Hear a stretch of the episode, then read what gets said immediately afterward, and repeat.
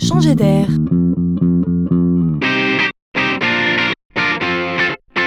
C'est la chronique de Laurent Collen.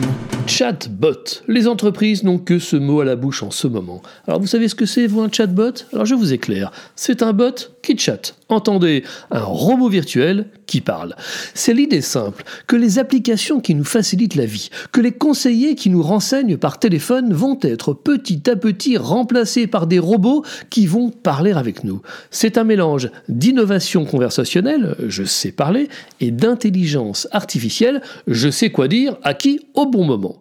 D'un côté, il faut croire que les robots feront aussi bien que les humains. Bon, il faut reconnaître, les conseillers à distance ne faisant dans la plupart des cas que lire des scripts, la barre ne sera pas très haute à franchir.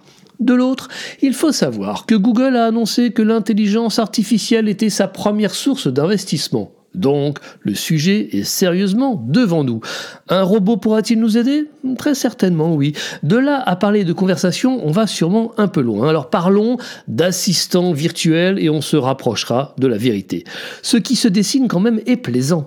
Ces robots vont décharger les humains des tâches administratives et répétitives. Et les vrais humains, eux, vont s'investir dans l'expertise et dans l'émotion de la relation. Et c'est évidemment cela qui est intéressant.